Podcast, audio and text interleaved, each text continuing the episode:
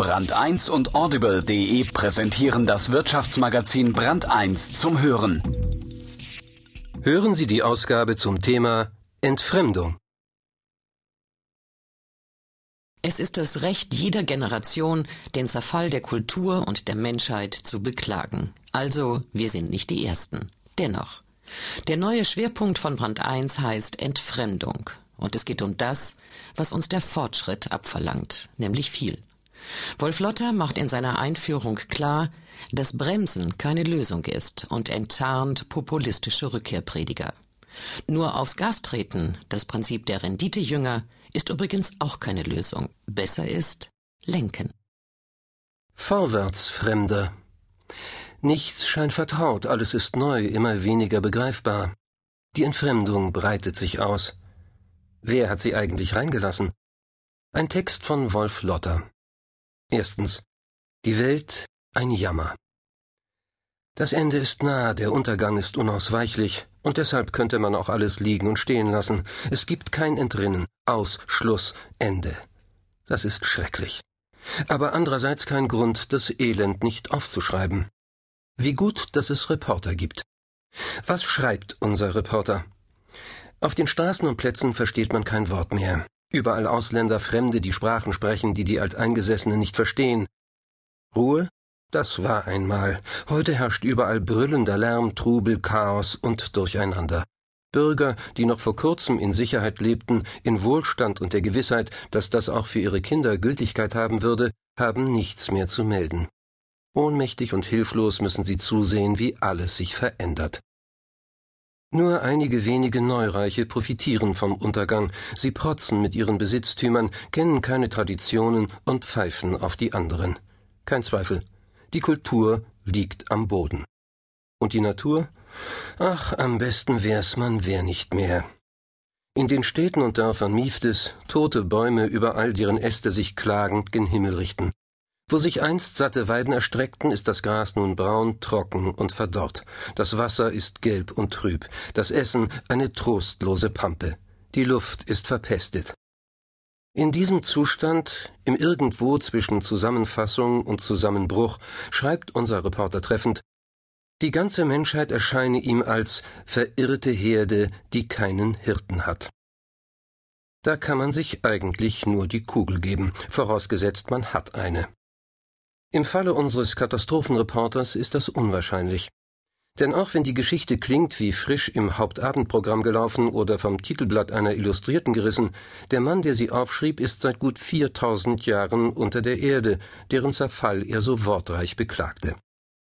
Die Story, die er hinterließ, wurde von dem Schweizer Ägyptologen Erik Hornung wiederentdeckt. Sie ist typisch für die mentale Verfassung der ägyptischen Gesellschaft der sogenannten ersten Zwischenzeit. In der Forschung wird diese Stilform Klagedichtung genannt. Bis heute ist sie ein respektierter Zweig der Publizistik geblieben. Das Zetern boomt, wenn die Vernunft versagt, wenn Neues und Fremdes ins Leben der Menschen tritt. Das ist die Stunde der Litanei und des Lamentos. Früher war alles besser, weil bekannter, heute ist alles schlechter, weil fremdartig oder neu, wie man auch sagen könnte. Zur Tradition gehört es auch, dass aus dem Fremden, dem Neuen, nichts werden kann.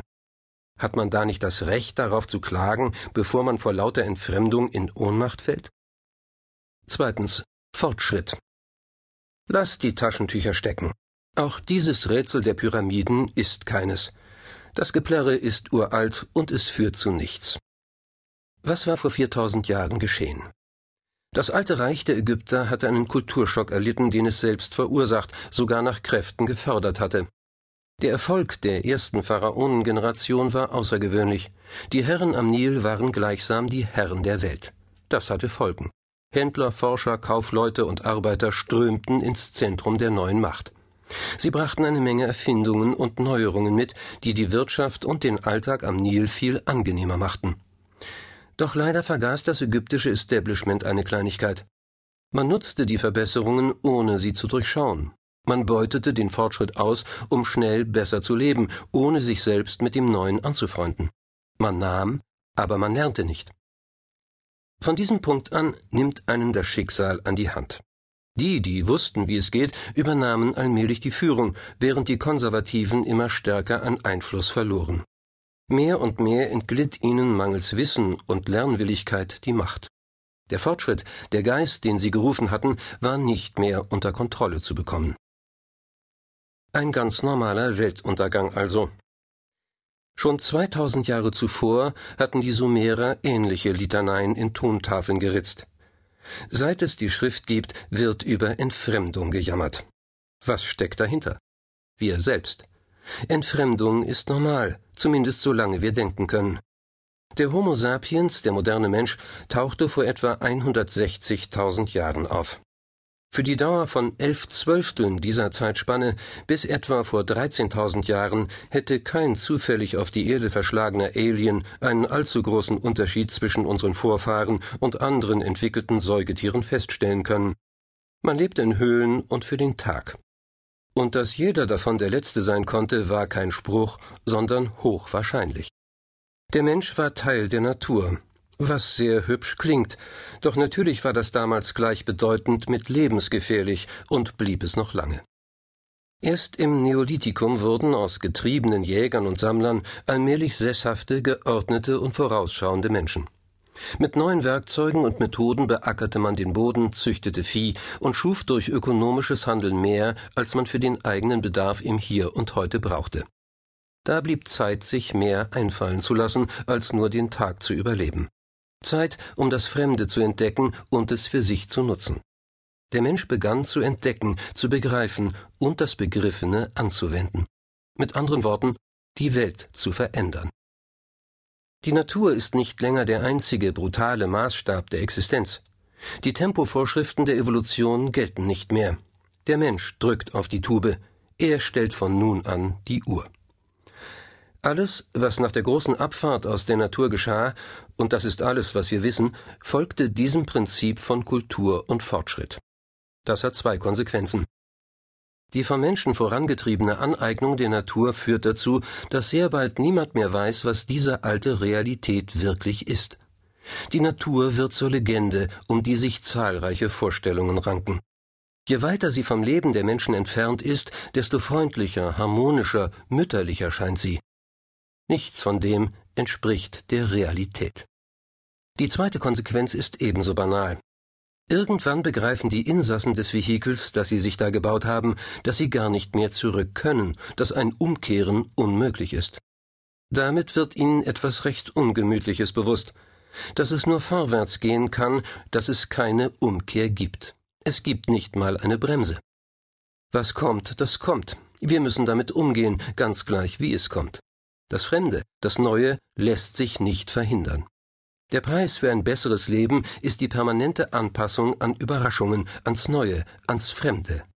Das ist ein Kulturgesetz. Drittens. Begreifen. An Versuchen jedoch, den Lauf der Geschichte umzudrehen, herrschte nie Mangel. Ein junger Mann aus dem Rheinland, Karl Marx, hat den Entfremdungsbegriff sogar zum Ausgangspunkt seiner Ideen gemacht. Marx war ein typisches Kind seiner Zeit. Die erste Hälfte des 19. Jahrhunderts war eine Zeit extremer Veränderungen. Die französische Revolution hatte die jahrhundertelange Ordnung aufgehoben. Der Einfluss der Religion war gebrochen. Fremd war aber noch mehr. Die Industrialisierung wirbelte in kürzester Zeit das Leben der Menschen völlig durcheinander. Den Ablauf des Tages, die Art der Arbeit, die Umgebung, in der sie verrichtet wurde, die Technik, der man sich unterordnete. Die Fabrikarbeit war der größte Umbruch dieser Tage, in dem, wie Marx später im kommunistischen Manifest schrieb, alles Ständische und Stehende verdampft. Die Aufklärung bot wenig Trost. Sie hatte die Naturwissenschaften als Ausweg gepriesen. Ihr Leitbild war der schaffende Mensch, der Homo faber, jener Menschenschlag, der seit der großen Weggabelung so viel zustande gebracht hatte und sich immer weniger in der selbst geschaffenen Welt zurechtfand. Wie die meisten jungen Menschen damals war Marx Romantiker. Die Romantik war die Leitkultur, vor allem der Deutschen dieser Zeit. Wie immer, wenn einem etwas zutiefst fremd ist, träumt man sich in eine Scheinrealität. In der Romantik verehrte man das Mittelalter, eine Zeit also, über die man auch heute noch wenig weiß. Der Idealisierung der guten alten Zeiten folgte